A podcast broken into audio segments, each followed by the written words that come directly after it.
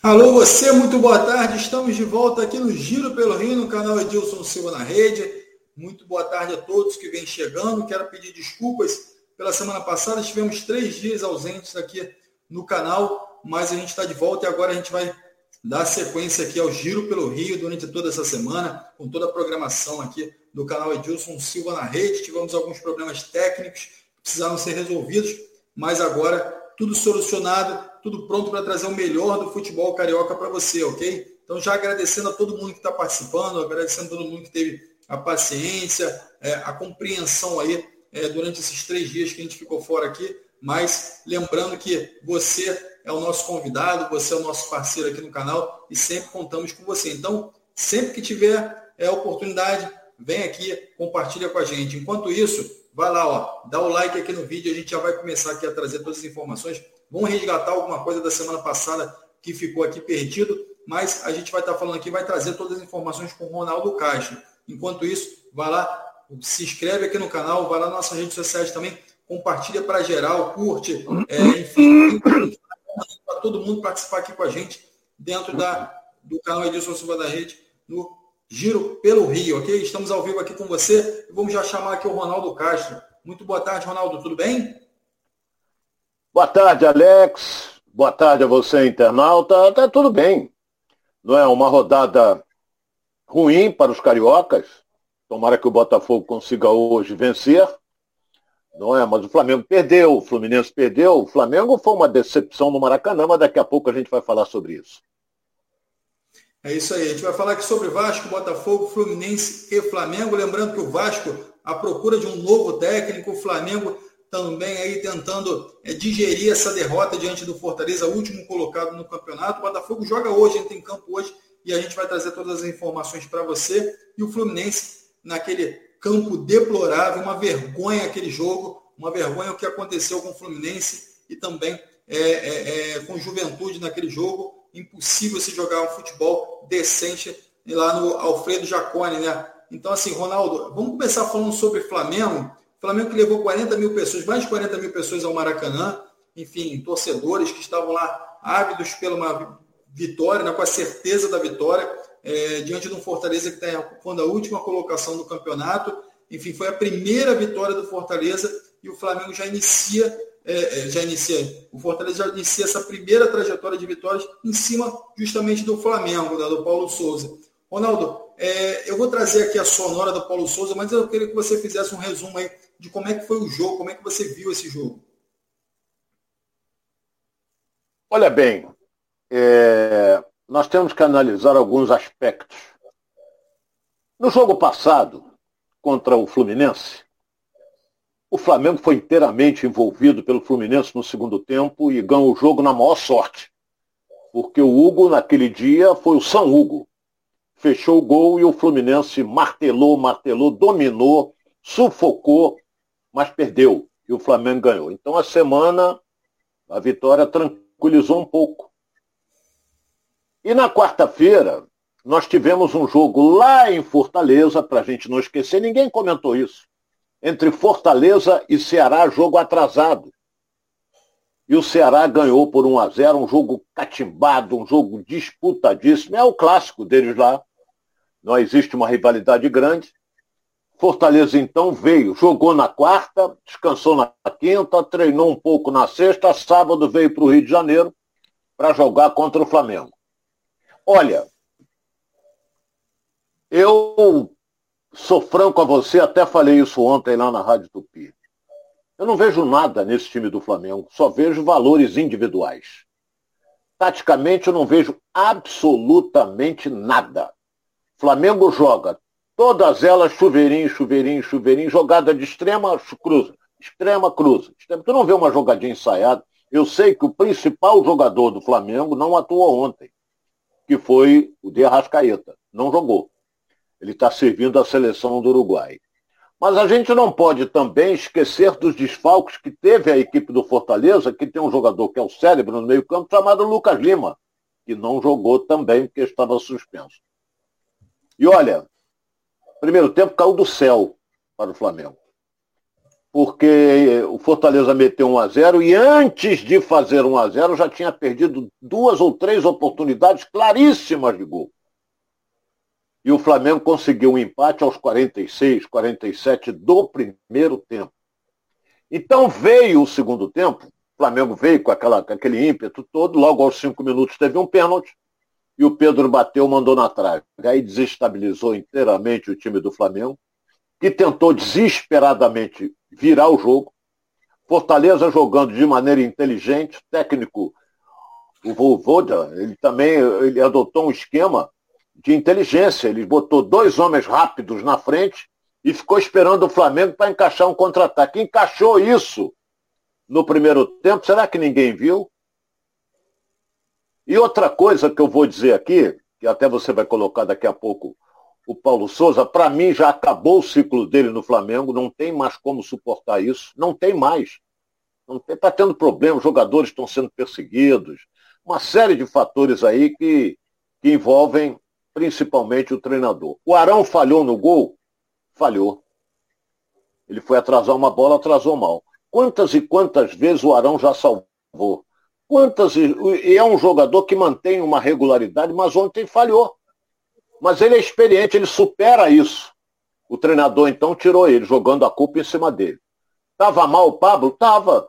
Mas ele é um jogador de, de prestígio internacional, um jogador que já foi titular do Corinthians. Ele supera? Supera. Ele se abate com vaia? Não, nem um arão. Então, o que, que fez o Paulo Souza? Tirou esses dois jogadores no intervalo. Botou o Thiago Maia no lugar do Arão. E no lugar do, do Pablo, meteu o Davi Luiz, que a torcida não é muito chegada a ele. Melhorou o Flamengo? Um pouco. Mas tomou o gol no finalzinho, num contra-ataque, aquilo que nós comentamos aqui, e a galera foi ao desespero. Ontem uma vaia estrepitosa no Maracanã contra o time, é, ofendendo o treinador. O negócio está um negócio insuportável. Porque, olha bem o que, é que eu vou dizer aqui, Alex. Você pega a tabela de classificação, Flamengo hoje é o 11 colocado no Campeonato Brasileiro. Isso aí é uma vergonha. Ah, mas tá bem na Libertadores. Tudo bem, isso é outra competição. Entendeu? Mas no brasileiro, o Flamengo está em 11. Só que está tudo nivelado. O único time que cresceu na tabela foi o Inter que ganhou do Bragantino fora de casa. Ele ultrapassou a dupla Fla-Flu e ultrapassou também o Botafogo. Então você vê, o líder do Campeonato Brasileiro é o Corinthians. O Corinthians tem exatamente 18 pontos. O Flamengo tem exatamente 12 pontos. Então a diferença hoje do Flamengo para o primeiro colocado, seis pontos. São duas rodadas. Então eu fico fazendo a pergunta. Nós vamos entrar agora na décima rodada. Vão ficar faltando 28 rodadas para acabar o Campeonato Brasileiro. Dá tempo de recuperar? Dá. Botafogo joga hoje, pode melhorar e muito a sua posição na tabela joga em casa contra o Goiás. Então eu acho que a diretoria está demorando em demasia. Vai jogar contra o Bragantino Flamengo na próxima quarta-feira em Bragança Paulista. Bragantino que perdeu em casa para o Internacional. Já está o Barbieri com a corda no pescoço também. É um jogo difícil, entendeu? Porque cada um vai explorar o desespero do outro, que o Bragantino está lá embaixo na tabela atrás do Flamengo. E é uma equipe que foi muito bem no ano passado. E o Barbieri, a única coisa que mudou foi o corte do cabelo dele, que agora ele botou um rabinho de cavalo. Entendeu? Foi a única coisa que mudou no Barbieri foi isso. Porque o time está descendo a ladeira. Perdendo em casa, para o Internacional, que tinha um time razoável. Então, meu caro Alex, eu acho que a direção do Flamengo tem que tomar uma posição. Está o BAP dizendo que não, não tem mais como segurar o treinador, tem que chamar o treinador, conversar com ele, é, explicar a ele a situação qual é. Agora, quem é que o Flamengo vai contratar? Falam no Cuca. Falam não, eu falei no Cuca. O Cuca está com a faca e o queijo na mão, como diz muito bem você, meu caro Alex. É, ele vai pedir quanto quiser. Ele vai pedir, o Flamengo vai ter que pagar ele. Ele vai pedir quando quiser. Quem é que pode assumir o Flamengo? Só o Cuca. Fala, Alex. Lembrando que na sequência o Flamengo pegou o Atlético Mineiro, né, Ronaldo? É. Esse jogo é em Belo Horizonte. Então é complicadíssimo. Mas eu acho que antes tem uma. Depois eu vejo isso aí. É, é, é... Não tem o Internacional, tem o Bragantino na quarta-feira, aí joga contra o Inter no dia 11, que é, um, é o sábado. Depois ainda tem o Cuiabá. Atlético Mineiro é depois. Quem pega o Atlético Mineiro agora é o Fluminense. Joga em casa contra o Atlético. O Flamengo tem Bragantino fora de casa, Internacional fora de casa e depois pega o Cuiabá em casa no dia 15, que é uma quarta-feira, véspera do feriado, dia 16. A situação é complicadíssima. Você vai colocar a sonora do Paulo Souza, eu vou fazer uma análise, porque eu ouvi ele falar, achei uma das coisas mais absurdas.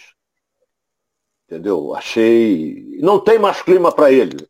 Com o grupo e com a torcida. Quem está segurando o Paulo Souza hoje é o presidente Landim. Mais ninguém. Alex.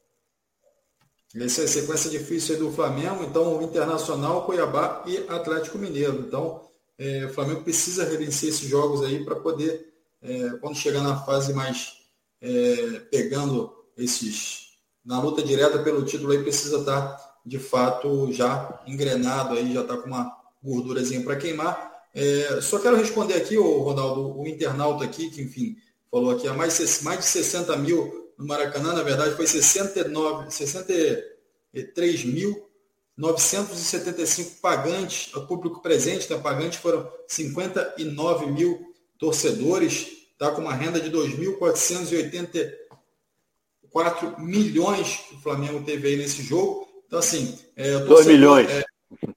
Oi? 2 milhões, não é 2 mil. É. Isso, 2 milhões. 2 milhões 484 mil. É, e o torcedor está aqui reclamando, ah, porque é, você não falou que é 60 mil. Eu falei que é mais de 40 mil. É, mais de 40 mil você pode compreender como 41, 42, 50, 60 e 100 mil torcedores. Então, quando você se manifestar, o torcedor que se manifestar, pense sempre que é, ninguém aqui é, está brincando com o jornalismo ou brincando com a forma da, da, da, de comunicar aqui. Então, você vai estar sempre por dentro das informações corretas. Então, em momento nenhum foi colocado algo incorreto aqui, certo? Então, a gente, eu quero trazer a informação precisa, porque é, alguns torcedores às vezes têm essa dificuldade. Então, é, relembrando aqui, 63.975 mil pessoas presentes no Maracanã, ok? Para você que estava com uma certa dificuldade de entender, a gente está atualizando aqui você, tá bom? Obrigado. Eu não vou citar o nome aqui, que acho que não vale a pena, porque ele cita aqui, ele faz uma ofensa, então eu não gostaria de, de citar o nome aqui, mas a gente vai seguir aqui para aqueles que de fato é, têm a educação aqui, compartilham o nosso programa aqui com a gente aqui. Eu quero agradecer a cada um de vocês. Vou citar sim esses nomes, Cláudia Reis, Francisco Matos, o Jota Silva também está aqui, é, a galera toda participando aqui, ó. É, o Paulo César também está aqui com a gente, Jorge Ferreira, Kleber Sapulcro, é, lá de Vitória do Espírito Santo, nosso programa que tem uma audiência muito, muito boa, muito maravilhosa aqui com vocês. O Nem Seis também está aqui. Então, eu quero agradecer a cada um de vocês e lembrando que a gente estava ausente aí porque tivemos alguns problemas técnicos, mas já estamos de volta, tá bom? Jaceiro dos Anos também chegando aqui eu e o Paulinho Pim também aqui com a gente. Eu vou trazer aqui a sonora do Paulo Souza, Ronaldo, para a gente entender como foi a visão do Paulo Souza em relação a esse jogo e você poder comentar também. Vamos escutar o Paulo Souza aí. É, com muitas dificuldades, é, perdemos vários passos que nos foram sempre condicionando o jogo e dando oportunidades ao nosso adversário. Não tínhamos capacidade de ligar o nosso jogo e hum, quis o jogo e e o nosso bom momento de podermos aparecer mesmo bem no final da primeira parte um, ehm, e podermos igualar. Uh, corrigimos na segunda parte, fomos bem superiores, uh, tivemos uma boa construção de início que não, tínhamos, não tivemos na primeira parte, uh, tivemos a oportunidade de podermos eh, sair em superioridade, já controlando o jogo. Ehm, e depois, durante a segunda parte, eh, sobretudo, faltou-nos muito o último terço, tomar decisões mais individuais, seja no drible, seja no cruzamento, seja em, em ter capacidade de ter bola na frente, de costas para a baliza, para, poderem, para podermos triangular, para podermos encontrar soluções mesmo com remates fora da área e podemos triangular entre, entre vários jogadores no corredor central que foram aparecendo, eh, mas eh, não conseguimos, mesmo quando fomos por fora e tivemos capacidade de cruzar, de estarmos sempre na frente do nosso adversário direto. Eh, faltou-nos muito isso nesse último terço, com exceção num cruzamento mais no segundo posto com, para, o Vitinho, onde teve a oportunidade de poder fazer o 2-1, mais uma vez, e eh, tivemos muitas dificuldades nas transições defensivas. Nos contra-ataques foram, tiveram muito fortes, eh, seja na velocidade, na potência, em todas as decisões individuais que eles tiveram, num contra um, com jogadores a ver de linhas mais, mais, mais atrasadas e foram-nos criando essa dificuldade. Penso que uma segunda parte melhor, mas sobretudo, tecnicamente, hum, foi um jogo muito, mas mesmo muito abaixo daquilo que é a nossa capacidade. É isso aí, são as palavras do Paulo Souza, lembrando aqui, é, trazendo alguns trechos dessa fala do Paulo Souza, da sonora do Paulo Souza aí, Ronaldo. Ele fala muito em, em questões individuais, né, problemas individuais, onde o jogador é, falhou, deixou de executar algo ou deixou de tomar uma decisão individual mais assertiva. É, me parece que o Paulo Souza, em alguns momentos, ele, ele culpa um pouquinho é, o individual é, e aí direciona muito para o jogador e não para o grupo, ou não pelo esquema, ou não pela tática que foi empregada no jogo. Como é que você vê essa fala do Paulo Souza, Ronaldo? Ele tira o dele da reta. A gente tem que ser objetivo. Em momento algum, ele disse que o time não tem nada taticamente, não criou nada taticamente. Em momento algum, ele fala isso. Quer dizer que isso aí envolve ele. Ele é que é o treinador. Não é? Ele apontou erros individuais. Erros individuais teve o Flamengo com o gol, que foi uma falha do Arão, que perdeu o tempo da bola na hora de atrasar, e teve também no lance do gol uma falha do Pablo, que no primeiro tempo, que eu não sei se foi o gol ali, eu estou numa dúvida. O Pablo falhou e quase saiu mais um gol da equipe do Fortaleza. Em momento algum, ele falou que no primeiro tempo era para virar uns 3 a 1 para o Fortaleza pelas oportunidades criadas. Ele só fala assim, no segundo tempo nós acertamos, não é? acertamos, e, e, mas tivemos falhas nas conclusões, nos cruzamentos, que não se. Porra! Cruzamento é fundamento. Entendeu? Concluir para o gol é fundamento. O jogador tem que treinar. Então eu acho que ele sempre tira o dele da reta e joga em cima do grupo. O jogador não gosta disso. Eu quero falar uma coisa aqui que ontem, lá na Rádio Tupi, não fala galera, é, alguns torcedores do Flamengo revoltados levantaram a bola de que o time estava querendo derrubar o treinador. Olha bem o que eu vou dizer aqui. Eu conheço bem o Flamengo. Não acredito que o time do Flamengo entre em campo para perder. Não acredito. Porque ele tem, o time entra em campo e olhando para o time tem 60 mil pessoas, 60 mil rubro-negros assistindo e não vão admitir, em hipótese alguma, morcegar. Você pode falhar, você pode errar, como não, às vezes você é um excelente jogador e erra, não pode, mas o torcedor engole. Agora, morcegar e jogar para perder, isso não existe. Ah, eles estão querendo derrubar o treinador. Isso aí é outro departamento. Começou o jogo, eles entram em campo para ganhar. Não é? Eles entram em campo para ganhar.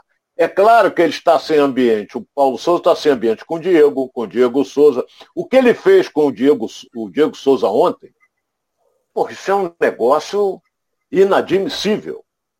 O goleiro Diego Souza voltou a treinar treinou durante toda a semana e foi relacionado para a concentração. Ele foi para a concentração, concentrou, bonitinho, foi para o Maracanã, fez aquecimento no campo. Olha bem o que, é que eu vou dizer aqui. Quando ele voltava para o vestiário para botar a roupa de jogo, que ele ia ficar no banco, recebeu a informação de que ele não ficaria no banco de reserva. Porra, isso aí é uma decepção. É uma perseguição do treinador com relação ao Diego, Diego Alves, Ronaldo, goleiro. É, Falei Diego Souza, não, Diego Alves. Ele fala, inclusive, isso na coletiva, ele fala que o departamento médico, naturalmente, entendeu que ele não estava 100% para ir para jogo. Então, ele coloca o Diego Alves, sim, para o aquecimento, faz todos os trâmites. E na avaliação, é, antes de, de ir para jogo, o departamento médico preferiu não tê-lo como, como é, colocá-lo à disposição para o jogo por causa de condições físicas, não está 100% em condições físicas, não está se sentindo 100% para esse jogo. Olha bem que o que é uma, uma mentira. Se o departamento médico falou isso, tem nego mentindo lá dentro, tirando da reta. Essa que é a realidade. Eu vou falar uma coisa aqui. Quando o jogador é relacionado para concentrar, ele tem condições de jogar. Ele vai concentrar para quê? Para dormir no hotel, para comer filé mignon, pô, só para isso?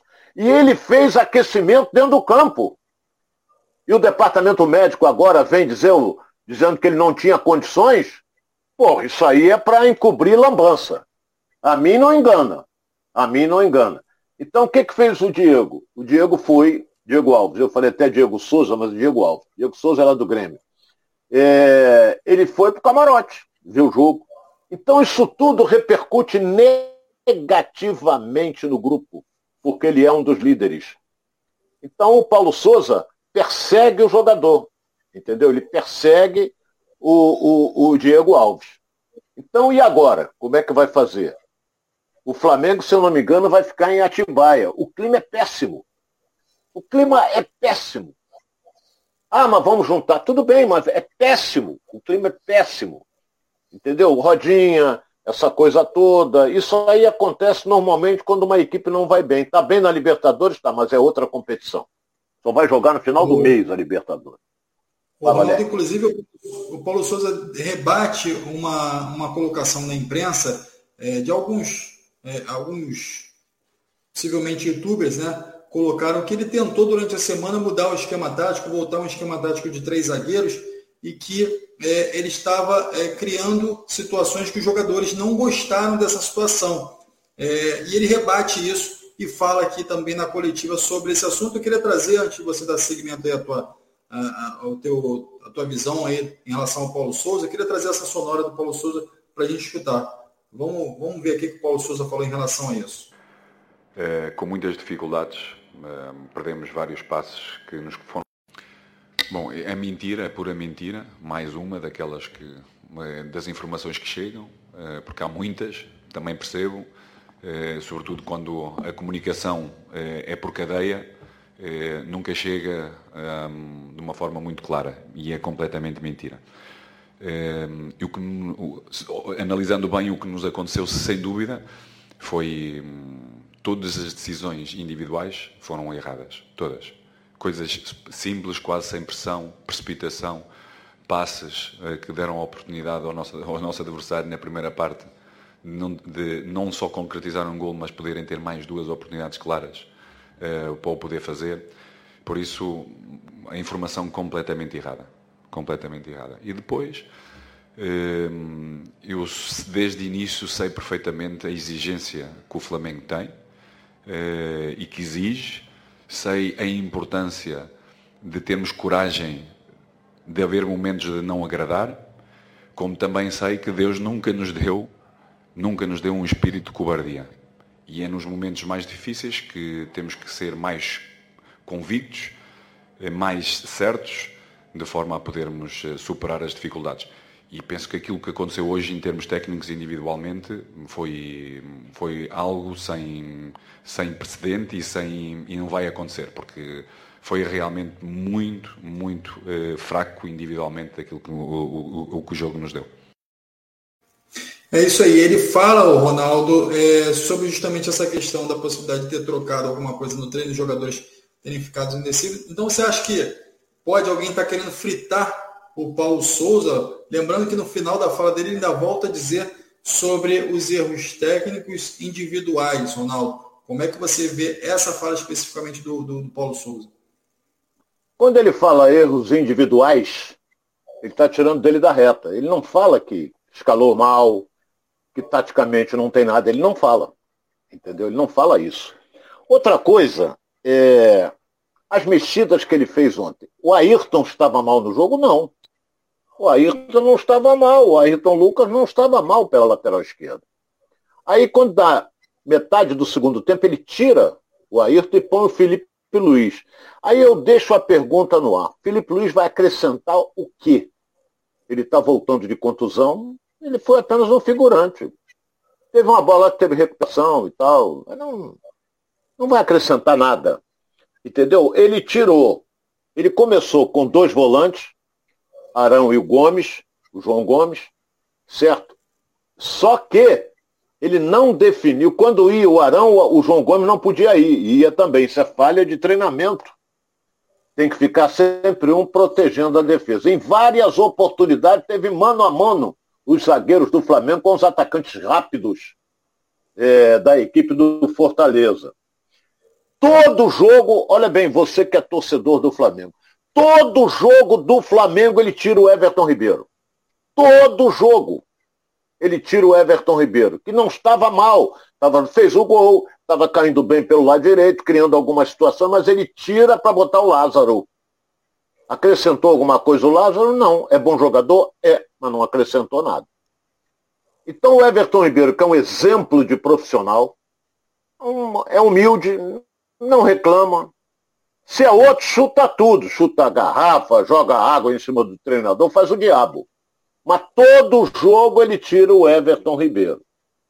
Entendeu? Então, é, é, não digo que é perseguição, porque é um termo meio forte. Mas ele não tem outro para tirar? Só tem o Everton Ribeiro para tirar? Então ele, a, a, a, coletiva dele, ele fala muito bem, ele é um cara é, entendeu? Um cara culto, ele fala bem, mas ele não admite erro. Não admite erro. Ele com o esquema de três zagueiros, que eu acho até um bom esquema, dependendo do, dos treinamentos que você fizer, que esse esquema com três zagueiros você tem que treinar muito, muito. Por quê? Porque você tem que dar liberdade aos laterais. Você tem que comunicar aos volantes que tem que cobrir quando os laterais forem. Entendeu? Você, isso é o esquema com três zagueiros. Ele aboliu isso aí. Entendeu? Ele aboliu. Eu vou pegar aqui rapidinho, meu caro Alex. Eu vou pegar aqui no Fla-Flu. A zaga diária do Flamengo foi Rodrigo Caio e Davi Luiz. Foi a zaga diária que deu uma sorte danada ganhar do Fluminense, porque foi o São Hugo que salvou. E ontem ele saca o Davi Luiz, bota no banco e vem com o Pablo. Por quê? Por que isso? Não, não sinceramente, não, não dá para entender. Foi mal o Pablo? Não. Não foi mal. Ele é bom jogador? É bom jogador, mas ele saca o Davi Luiz e coloca o Pablo. Aí o Pablo ontem errou, estava mal no primeiro tempo, aquilo que nós já falamos, ele saca o Pablo, jogando a responsabilidade toda em cima dele do Arão, não é? E volta com o Davi Luiz. Tanto é que o Davi Luiz tem hora que reclama. Por quê? Não tem para quem passar bola, ninguém se mexe, essa coisa toda. Então, fez falta o Gabigol? Fez. Agora, mais falta fez o Arrascaeta. Isso aí é indiscutível. Agora vamos parabenizar o Fortaleza, que está na lanterna do campeonato, mas está na mesma situação do Flamengo na Libertadores. Mesma situação. Já está classificado para as oitavas de final. O Fortaleza. E fez uma belíssima. Então não é dizer que... É, entendeu? Jogou muito bem. Como jogou bem diante do Ceará, mas perdeu o jogo ali é o clássico local. Eu vi o jogo na última quarta-feira. Então, de parabéns o Fortaleza. Pela, pelo, quem está jogando muito é o Pikachu, jogador com uma, uma técnica muito apurada, meteu os dois lançamentos, deixando os caras na cara do gol. Mas agora vamos ver a semana que o, o, o Alex passou a ser obrigação ganhar do Bragantino lá em Bragança Paulista. Passou a ser. E a torcida vai lá. A torcida vai lá, que você pega a estrada, vai por Campinas e chega em Bragança, é do lado. E olha, não sei se até lá E outra coisa que eu vou dizer aqui, os auxiliares técnicos do Flamengo, o Paulo Souza chegou e mandou todo mundo embora. E o Flamengo acata a decisão dele. Então hoje, por exemplo, normalmente, por exemplo, Fluminense. Quando sai o treinador, quem assume Marcão. Porque o Marcão está ali, auxiliar técnico. Ele não, todos os auxiliares foram demitidos do Flamengo. Então o Flamengo hoje, se tiver que botar um treinador que está trabalhando na base, é o treinador do Sub-17. Deve inclusive, ser mais novo do que o. O Maurício Souza, que era um técnico de confiança que assumia os jogos e fazia um belo trabalho, também foi mandado embora. Né? Foi mandado embora. Então, o garoto que está dirigindo a base na Sub-17, ele deve ser mais novo do que o Felipe Luiz. Deve ser. Entendeu? Então, são, são erros que, que, que, a direção do clube fez, principalmente o Marcos Braz, que aceitou essas coisas. Não é? O Marcos Braz tem virtudes, mas tem erros também. Eu não estou aqui para encobrir ele em nada disso. Uma contratação estão espelhando o que fez o, o JJ com os técnicos portugueses. Ah, mas o Palmeiras tem um técnico português, mas o técnico de lá tem esquema montado. Você observa que lá ele tem um esquema montado. Então, o, o, o, Alex, tudo vai depender agora desses dois jogos fora de casa. Contra o Bragantino e contra o Internacional. Depois ele vai pegar o Cuiabá no Maracanã. Se vier com duas vitórias é uma coisa. Se vier com alguma derrota é outra inteiramente diferente. É isso aí, Ronaldo. Eu vou trazer a galera aqui, que é hoje a gente está aqui com todo o nosso público aqui, nossa, nossos internautas aqui presentes, aqui participando. Quero trazer um pouquinho é, é, as informações aqui que eles vêm compartilhando com a gente. É, o Felipe Oliveira está falando, esse bicho é meio leso das ideias, técnico ruim da P e por aí vai, né? É, o treinador semana inteira treina e o time não tem criatividade e entrosamento se jogar ao lado, se jogar de lado e para trás, além de estar tá queimando o Marinho, colocar o Andrade, o, e aí ele fala, o Andrade de técnico foi campeão com o time do Flamengo. Aí ele fala que é um texto grande, mas eu quero, eu quero trazer o texto dele aqui para a gente compartilhar aqui também. É, enfim, ele fala que se trouxesse o Andrade, o Flamengo estaria melhor nessa condição. Foi o Joel Pereba, tá, Pereda, Pereda, tá falando aqui com a gente aqui, ó. É, Paulinho Pinto também está com a gente aqui, Giro pelo Fla. É, esquece o campeonato BR. A gente está falando aqui do Flamengo, mas a gente vai dar, obviamente, é, o espaço para todos os clubes aqui. A gente vai falar de Botafogo, Fluminense e Vasco aqui. O Vasco está em busca aqui um novo técnico e o Botafogo entra em campo hoje. Fluminense a gente vai, na sequência aqui, já falar do Fluminense. É, professor Pardal está falando, Fabiano Santiago aqui. É, esquece o brasileiro. Já está aqui entregando as pontas aqui o Fabiano Santiago. Ô, Ronaldo, você acha que o Flamengo está entregando as pontas já no, brasileiro? Ou ainda tem, ainda dá para recuperar, ainda tem muito campeonato pela frente? Porra, a diferença dele para o líder é quatro pontos. Quatro? 18 é. é. É, são quatro pontos a diferença. Então, não está longe, mas só que tem dez na frente dele.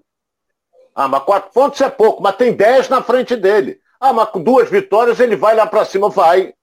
Mas ele vai para cima e voltar. Se aqueles 10 perderem também. Entendeu? Tem que ter, por exemplo, ontem, um resultado que foi bom para a dupla Fla-Flu e para o Botafogo também foi um empate entre Palmeiras e Atlético Mineiro. Não vi o jogo. Gostaria de ter visto, mas eu estava acompanhando o Flamengo e Fortaleza. Foi no mesmo horário, ou seja, às quatro horas. Entendeu? Então foi um bom resultado. Quer ver outra coisa também? Atlético Mineiro empatou, o Curitiba empatou, ganhou um ponto só, Curitiba está na frente. O América Mineiro é que venceu, Deus sabe como, do Cuiabá. O Cuiabá deu um calor danado lá no, no campo do América Mineiro, no estádio Independência. E o São Paulo empatou. Você calcula se essas equipes que eu citei aqui tivessem ganho. Entendeu? O Corinthians ganhou de 1 a 0 do Atlético Goianiense, Deus sabe como uma retranca brutal do treinador. O Jorginho saiu decepcionado, não é com, com, com, com o time, não, com o resultado, que não merecia o Atlético Goianiense ter empatado, com merecia ganhar o jogo. Sufocou o Corinthians de uma tal maneira, jogando na mão, no final deu 1 a 0 para o Corinthians. Então, vamos esperar aí. Ainda é muito cedo, tem chances. todos têm possibilidade, está muito nivelado, muito. É claro que você tem que respeitar um Palmeiras, um Atlético Mineiro, são equipes que. Tu vê que o Palmeiras é tão respeitado que o time do Atlético me falaram que comemorou depois do empate, que jogou fora de casa, porque no segundo turno o Palmeiras vai lá no Mineirão. E lembrando também Vamos ver o Atlético. alguns hum. outros times ainda podem ganhar algum fôlego aí no brasileiro, dependendo do resultado da Libertadores, né? Fortaleza mesmo está na zona de rebaixamento, vai estar disputando a Libertadores e pode, é, caso seja eliminado da Libertadores, vai obviamente concentrar todas as forças no brasileiro. Não é o caso de ser campeão, mas é o caso de sair dessa recuperação e também outros times que podem é, também ter o mesmo destino em relação à Libertadores e aí vão naturalmente é, colocar todas as suas forças no brasileiro. Então pode ainda Olha ter bem, muita não... Sim, é verdade, Alex, você colocou bem. O Fortaleza vai jogar contra o Goiás em casa. Olha o espírito desse time que vem de uma vitória no Maracanã diante do Flamengo. O Fortaleza hoje tem exatamente, ele é o último colocado, tem cinco pontos. Se ele ganhar, ele vai para oito. Talvez ele continue na zona do rebaixamento. Mas ele vai crescer na competição, porque esse Libertadores é só no final do mês. Só no final do mês a Libertadores. Então ele pode começar a crescer no Campeonato Brasileiro e vai empurrar nego lá para baixo. Porque é, tem uma boa equipe. Como tem uma boa equipe. É. Como tem uma boa equipe, o Ceará também. O Ceará tem uma boa equipe. Entendeu? E outra coisa que eu vou dizer aqui é. Que partida fez o Marcelo Benevenuto, rapaz?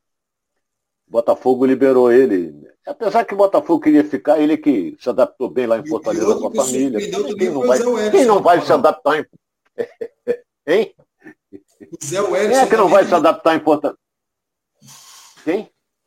Não entendi. O Zé Wellington também, que saiu do Botafogo, foi lá para fazer uma grande partida também e tem feito um bom campeonato. É, foi um dos melhores em campo ontem. Foi um dos melhores. Agora, tudo é confiança. O Benevenuto, por exemplo, se adaptou à Fortaleza, mas eu deixo a pergunta, não é quem é que não vai se adaptar à Fortaleza? Porra. Muda um pouquinho o peso Aí da ficou camisa. lá. É um peso menor. É, né? e depois ele jogou muito, jogou muito, fez uma bela partida e é uma grande figura, hein? É uma grande figura. Ô, Ronaldo, a galera já está nervosa aqui, já está impaciente aqui, falando, ó, só vai falar de Flamengo, a gente já está com 40 minutos de programa aqui, enfim, muito tempo aqui falando sobre o Flamengo realmente, mas a gente acha que a gente esclareceu tudo aqui, amanhã a gente tem mais debate aqui sobre o Flamengo. Vamos engrenar aqui, já vamos falar, a galera do Botafogo já está é, querendo aqui, ó, vamos falar de Botafogo, vamos falar de Botafogo, vamos falar de Botafogo sim, mas deixa eu primeiro dar uma passada pelo Fluminense, que foi uma vergonha o que a CBF permitiu, é, obviamente, o jogo acontecer naquelas condições de, do gramado, o Ronaldo, e assim, o time do Fluminense, que é um time mais técnico, acabou sofrendo muito, e aí o Juventude conseguiu é, sair com essa vitória, enfim, e sair, obviamente, na frente do placar e com essa vitória. O Ronaldo, é, como é que você viu toda essa situação de jogo? A CBF é, poderia ter adiado esse jogo, tinha tempo no calendário para adiar. Fernando Diniz vai falar daqui a pouco sobre isso, mas eu queria a sua opinião em relação a isso, Ronaldo. Olha, adiar poderia. Só que, duas horas antes do jogo, o campo é vistoriado pela comissão. Vistoriado, chovia, que era uma barbaridade, e o, o cara que vistoriou devia estar mamado, porque ele disse que o campo tinha condições de jogo. Depois dessas duas horas, a única pessoa que pode transferir o jogo só pode ser o árbitro. Não tem outro. O árbitro é que vai olhar e dizer assim, não, não vai ter jogo. Não adianta ligar o presidente da CBF. Claro que se ligar, ele vai abrir as pernas e vai, vai cancelar. Isso aí é. Entendeu? Não adianta também o Mário Bittencourt dizer, não, vou amanhã na CBF. Fazer o quê na CBF? Vai reclamar de quê se já perdeu o jogo? Entendeu? Então não poderia ter jogo porque o gramado estava impraticável, era um, era um mar aquele campo. É claro que, que foi com inteligência que jogou o Juventude, chutão para frente para explorar a velocidade dos homens de frente. E eu gostei do centroavante paraguai, não é bobo não. E o Fluminense perdeu de 1 a 0, criou quase nada. Não é, não dava para jogar, é um time que, que toca a bola, passou a ter que dar chutão. Isso não é a característica do time do Fluminense. Então perdeu mas não teve jogo. Taticamente, não teve nada. Não teve jogo. era chutão para lá, caindo na poça d'água, tomando banho de lama, aquela coisa toda, parecia polo aquático. Se o Fluminense coloca o seu time de polo aquático, que é o melhor do Rio, poderia ter sucesso. Mas não, levou, então. Outra coisa que eu vou dizer assim, rapaz, que eu sei que tem um envolvimento grande, meu caro Alex, você transferir um jogo. É televisão, a grade da televisão, não é? Você tem público que comprou para ver o jogo. Muita gente comprou e não foi. Porque havia um dilúvio lá em Caxias do Sul. Tem uma série de envolvimentos. É, é, tinha muito, ia dar muito mais do que isso. Mas muita gente não vai sair de casa com dilúvio, não vai mesmo. Então, tem uma série de envolvimentos. Mas olha bem o que eu vou dizer aqui. O Fluminense, é, a CBF poderia transferir esse jogo. Poderia. Entendeu? Para quanto? Não sei, porra. Ela vai descobrir uma data aí. Descobre uma data. Entendeu? Quando tiver jogos da Libertadores, o Fluminense e o Juventude não estão jogando. Então vai ter a semana para jogar. Poderia ter transferido. Mas não transferiu. O Fluminense foi prejudicado, que é um time melhor tecnicamente. Perdeu o jogo e está lá hoje na 12 posição do Campeonato Brasileiro. O, o Ronaldo, vamos escutar agora o que, que o Diniz falou, o que, que o Diniz achou sobre esse jogo. E vamos escutar aí o técnico do Fluminense. Vamos lá. É uma vergonha.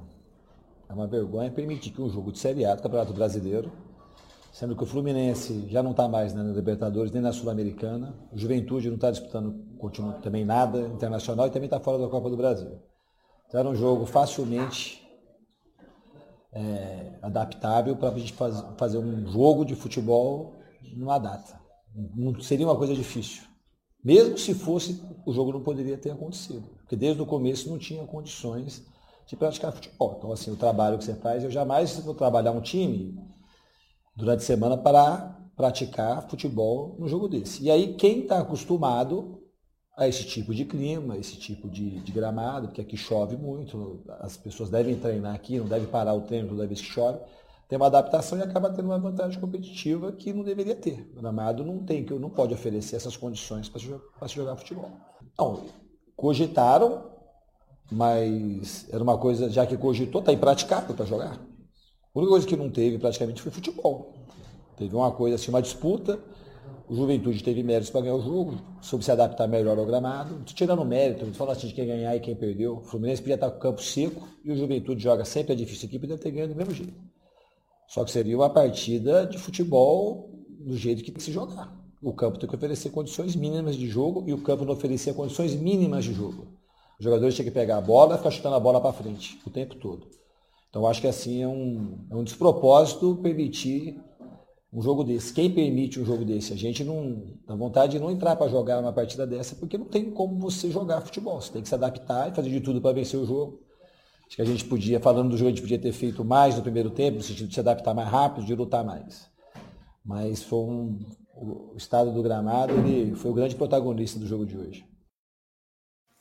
É isso aí, falando de reclamando bastante da situação do estádio, dessa é, condição de jogo aí que foi proposta de Fluminense e Juventude. É, só esclarecendo aqui, o Ronaldo, o Martin Lima está falando, Alex e Ronaldo, boa tarde, já andaram sumidos. É, boa a gente tarde. falou aqui, Martin, obrigado aí pela sua participação aí mais uma vez, sempre aqui com a gente. É, a gente teve alguns problemas aqui técnicos, tivemos que ficar esses três dias da semana passada ausentes, mas já estamos plenamente é, com todas as condições de, de fazer o programa aqui, então agora a gente vai seguir aqui de segunda a sexta aqui com você, a partir de meio-dia e 30, já atuando e trazendo as informações do futebol carioca para você. Enquanto isso, ó, dá o like aqui, ó, dá aquele joinha aqui embaixo do vídeo. Também vai lá, se inscreve no canal e vai nas nossas redes sociais também e se inscreve lá. Vai lá, curte, compartilha para geral, tá bom? Enquanto isso, Ronaldo, é... enfim, o Fernando Diniz disse mais ou menos o que você já havia comentado aqui, já havia citado aqui dentro do, do Giro pelo Rio, né? Sobre a questão da, do adiamento da partida e também das condições do campo. Mas, é, de fato, o campo estava ruim para os dois, Ronaldo. Como é que você vê é, o quanto isso influencia no jogo do Fluminense e quanto isso influenciou no jogo do Juventude, Ronaldo? Todo mundo diz, como você falou agora, o campo estava ruim para os dois. De fato estava, mas é muito mais prejudicial para a equipe que tem uma técnica melhor. O Fluminense é um time de toque de bola. Com aquele campo não pôde. Foi até que o Fernando Diniz falou, teve que dar chutão para frente. E chutão para frente, a bola vai e volta, vai e volta. Aí o jogador cai, escorrega, a bola fica presa na lama, que não sei o que. Aí teve um lance lá que o Fábio correu para pegar a bola, ficou parada na, na poça d'água, ele teve que se atirar para defender. Então, não teve jogo. É prejudicial para os dois? Sim, fato é. Muito mais para quem tem uma técnica melhor, que é o caso do Fluminense. Então o Juventude jogou na base do abafa, aquele chutão todo para frente, e ganhou um jogo de 1 a 0 Jogaram com. Deram sorte, ganharam o jogo, entendeu? Mas o Fluminense não estava habituado àquilo. Entendeu? Aí tem, tem, No meu tempo de repórter, a gente dizia, tem jogador que é lameiro, é aquele jogador que gosta de jogar em campo pesado. Não é? Principalmente na época do centroavante fortão, aquela coisa toda, não tem mais isso. Mas na época o cara que é lameiro, o cara forte, o cara brincava com tudo. Entendeu? Aí é outra coisa. Mas perdeu e agora vai ter que fazer um bom resultado diante do Galo, hein? Na quarta-feira, às 21h30, no Maracanã. Esse é o Francisco Matos está aqui, ó. Flu não soube jogar polo aquático, juventude sim. Aí o Francisco José Menezes está falando aqui, boa tarde. Gostaria de saber se vocês estão em alguma rádio. Sim, é o Menezes de Itaboraí. É, Menezes, o Ronaldo e o Edilson Silva, nosso, nosso líder aqui no canal, está lá na Rádio Tupi, né, Ronaldo? De segunda a sexta, o Ronaldo aos domingos, né, Ronaldo? Explica um pouquinho para o nosso internauta que tem a dúvida aí, onde é que ele acha lá na, na Rádio Tupi vocês? Olha bem, é, o Edilson está fazendo o Radar Tupi diariamente, de segunda a sexta, quando não, quando não tem futebol, é, de segunda a sexta, das 19 às 20 horas o Radar Tupi. Noticiário variado, essa coisa, mas não envolve futebol. E no domingo ele apresenta, com a minha participação, da Beth, do Elinho é, e do, do, do Clóvis também, o Fala Galera, que é muito legal. São duas horas, de 8 às 10 da noite. É muito legal. Muita gente participa, é o Brasil inteiro participando. É, é, é, então é legal, muitas perguntas. A gente discute, brinca um com o outro, mas é, o programa é legal. De 8 às 10, fala galera, domingo na Rádio Tupi.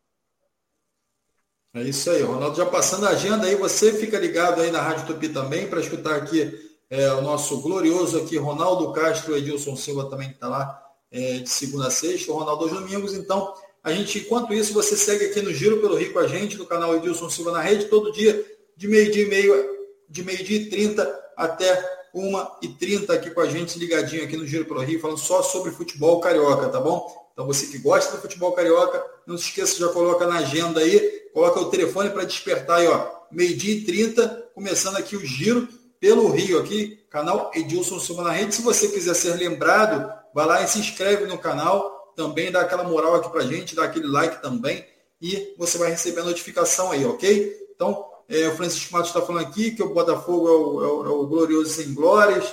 Enfim, a galera zoando aqui, brincando aqui também e, e tirando sarro aqui dos adversários. É, também o Espartano Tricolor está falando aqui, ó, coloca a entrevista do técnico do Juventude. Ele falou que foi chororô tricolor. Então a galera já pegando no pé aqui também.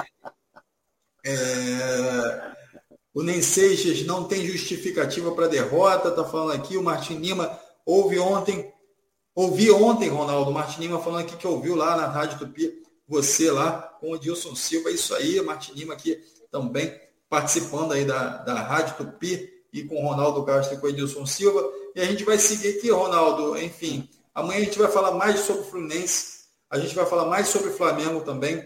A gente tá, acabou é, tendo que ficar um pouquinho corrido aqui, claro que a gente vai falar de todo mundo, Flamengo, Fluminense, Vasco e Botafogo mas eu queria trazer aqui o jogo de hoje. O jogo de hoje é Botafogo e Goiás, Ronaldo. Botafogo Goiás.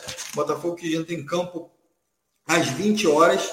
E caso vença, dá uma, um pulo bom aí na tabela. E é importante que o Botafogo aproveite principalmente os empates aí que ocorreram no final de semana para poder é, dar uma subida na tabela e voltar a estar ali próximo da liderança disputando é, a partir de cima, né, Ronaldo? É, se o Botafogo conseguir a vitória diante do Goiás, vai ser um jogo bem disputado. O Goiás, o Jair Ventura é um retranqueiro de marca maior, ele não gosta que eu fale isso, mas é. É um retranqueirozinho e ele vai fechar de uma tal maneira que o Botafogo vai ter dificuldades. Tomara que não, mas caminha para ter dificuldades. Olha bem o que, é que, eu vou dizer aqui. É... O Botafogo é o melhor dos cariocas no momento. Por que, que ele é o melhor? Porque ele está na frente, porra. Então ele é o melhor dos cariocas. Está na frente do Flamengo, está na frente do Fluminense. Enquanto que o Goiás está na zona do rebaixamento, ele está na 17 colocação, com nove pontos. Olha a diferença do Goiás para o Botafogo. Ele está na zona do rebaixamento, três pontos. Olha como é que está nivelada essa segunda divisão, essa Série B. Olha bem que eu estou dizendo aqui, três pontos. O Fluminense está exatamente a dois pontos. O Flamengo a três pontos da zona do rebaixamento. Então a gente fica pensando, pô, aí todo mundo pergunta, e aí, porra, tá nivelado. Os caras que estão lá embaixo, os times que estão lá embaixo, estão bem próximos daqueles que estão em décimo, nono, oitavo, por aí. Estão próximos ali. Está muito nivelado. Então, meu caro Alex, o Botafogo hoje vai ter mais de 40 mil pessoas no Newton Santos. Não é brilhante a ideia de John Texel, de, de, dessa promoção. Você quer que, que é sócio torcedor não paga, ainda tem direito a levar um acompanhante, ele quer ver, ele não está preocupado com dinheiro, porque ele tem muito. Ele está preocupado é que lotar o, o, o Newton Santos. Isso é que isso é que ele quer. Quer ver casa cheia, é, é, é, fervendo em cima do adversário. E a torcida do Botafogo não para. Não para de incentivar essa coisa toda. Mas olha bem, estão falando maravilhas, até em título, mas está três pontos da zona do rebaixamento. Fluminense a dois, Flamengo também. Flamengo então é. Fluminense a dois, Flamengo a três. Três pontos. Então não, não se pode afirmar nada. Entendeu? E olha, no meio de semana, o Goiás fez uma bela partida diante do Bragantino, em Bragança Paulista, pela Copa do Brasil. E o Goiás decidiu nos pênaltis e ganhou. O Tadeu pegou tudo, aquele Tadeu, que é bom goleiro pra caramba do Goiás. Entendeu? Então, é... vamos ver como é que o Botafogo vai se, vai se portar. Né? Se portar no jogo, né? Porque hoje, por exemplo, o, o Luiz Castro, ele vem com uma, com uma escalação que não muda muita coisa, Está uma dúvida na lateral direito, Daniel Borges ou Saravia. O Hugo está confirmado na lateral esquerda, mas ele pode mudar. E o ataque é aquele mesmo, é o Vitor Sá, o Erisson e o Diego Gonçalves pelo lado esquerdo, o Lucas Fernandes Tietê, que volta ao meio. Também é outro também que gosta de mudar também. Entendeu? Gosta de mudar. O Tietê não jogou a partida passada, agora vai entrar.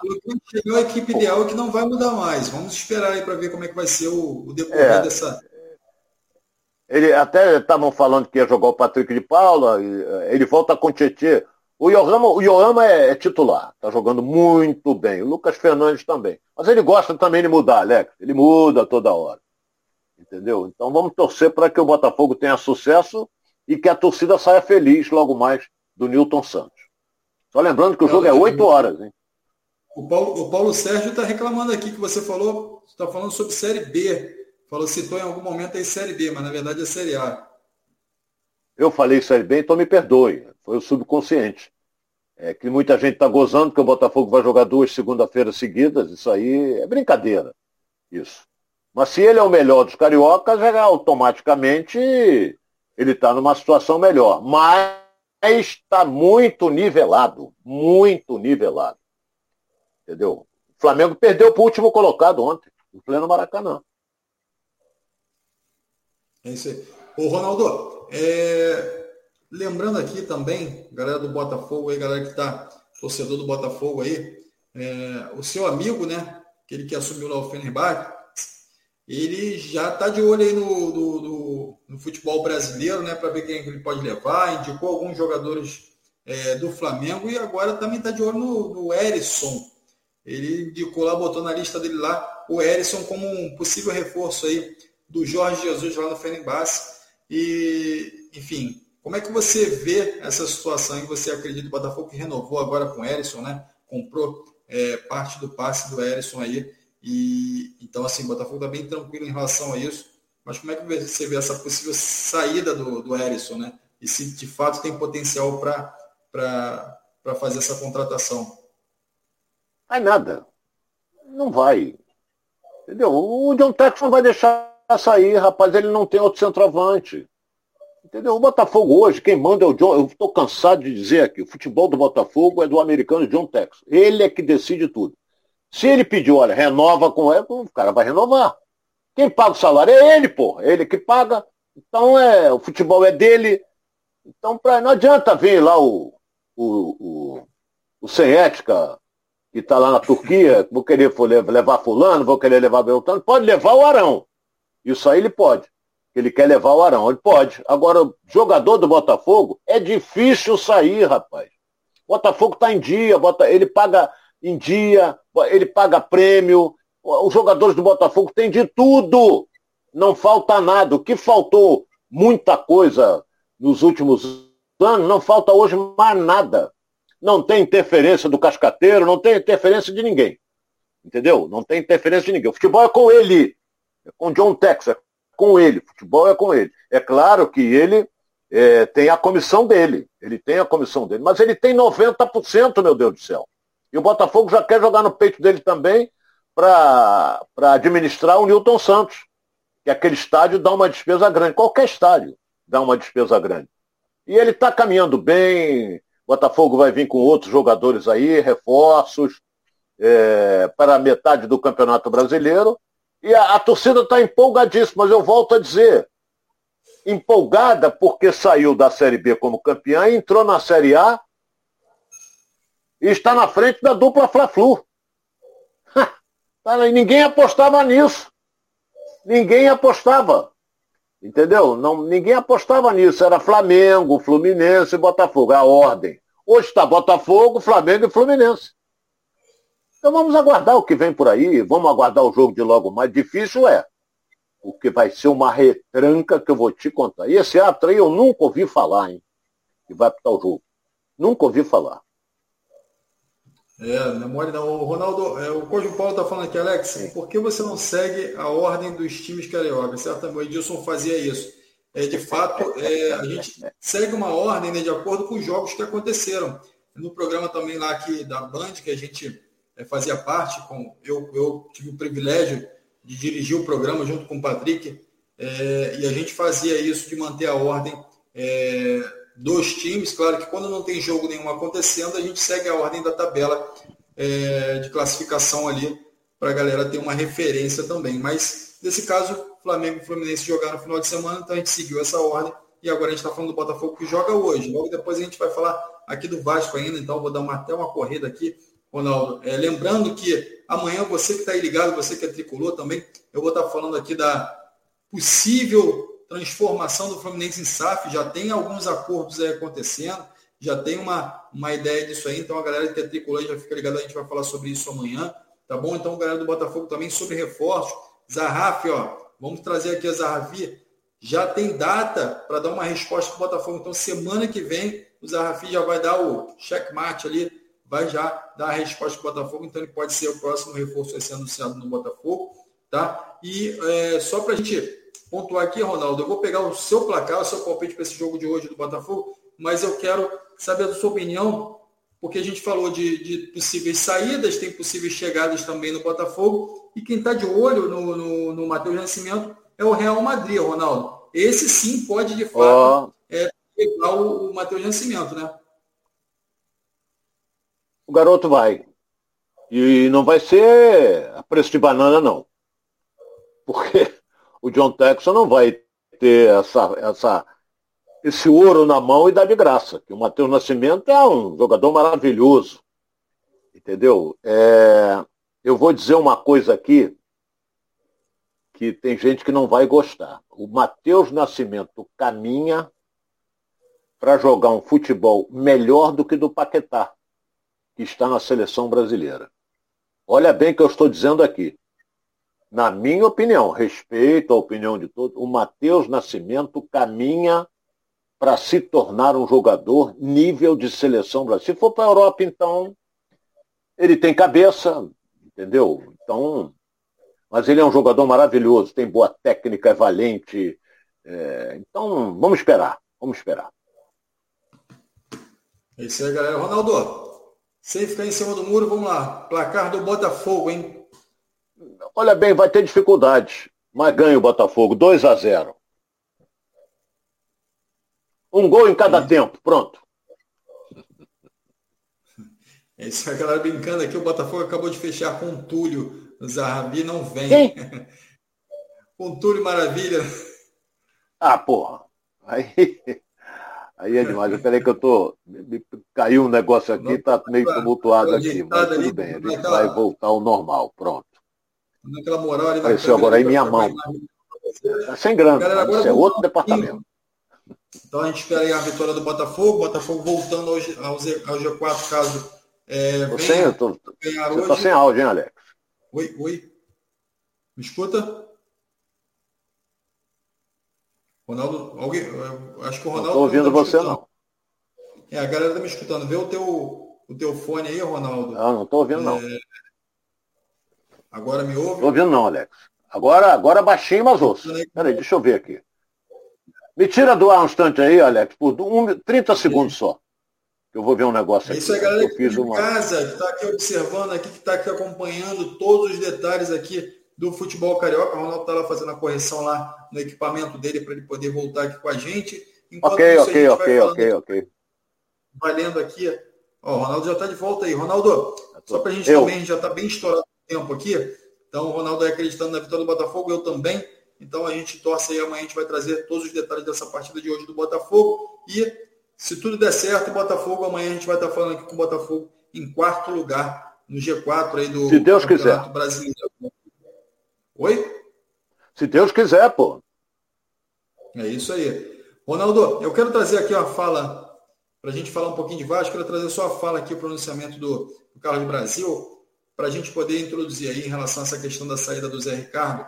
Vou botar aqui uma fala curtinha, só para a galera ficar por dentro do que aconteceu, como foi essa semana do Vasco aí, tá bom? Então vamos lá.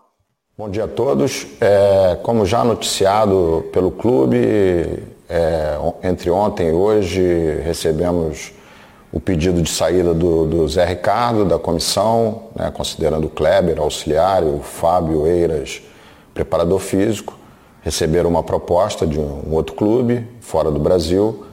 A gente, nesse momento, só tem agradecimento a eles por tudo que realizaram, é, durante esse período aqui no clube e desejar total sucesso a eles. A partir desse momento, é, a diretoria, junto com, com, com, o comitê de futebol também, enfim, com, com todos, é, trabalha incansavelmente para a escolha de um novo profissional, é, para que a gente possa dar continuidade ao projeto e aos processos delineados desde o início, para que a gente possa atingir o resultado final, que é o acesso à Série A.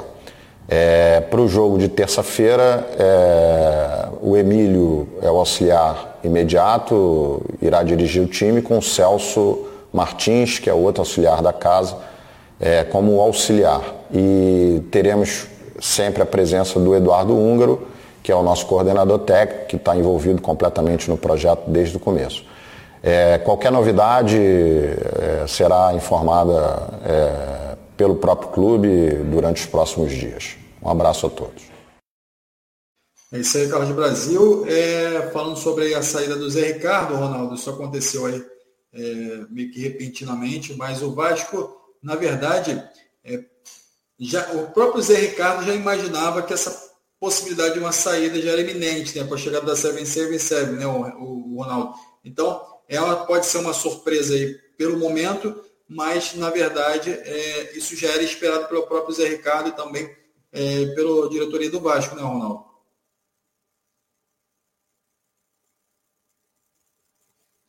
A gente não tá... Ronaldo está sem áudio aí. Deixa eu... Ah, tá aqui, tá aqui, ok. Ronaldo falou. Hostilizado. Falar, é. É, é, foi muito hostilizado o Zé Ricardo, ele ficou magoado é, com a fase do Vasco, que não estava empatando e, e, ganhava de 1 a 0 jogando mal.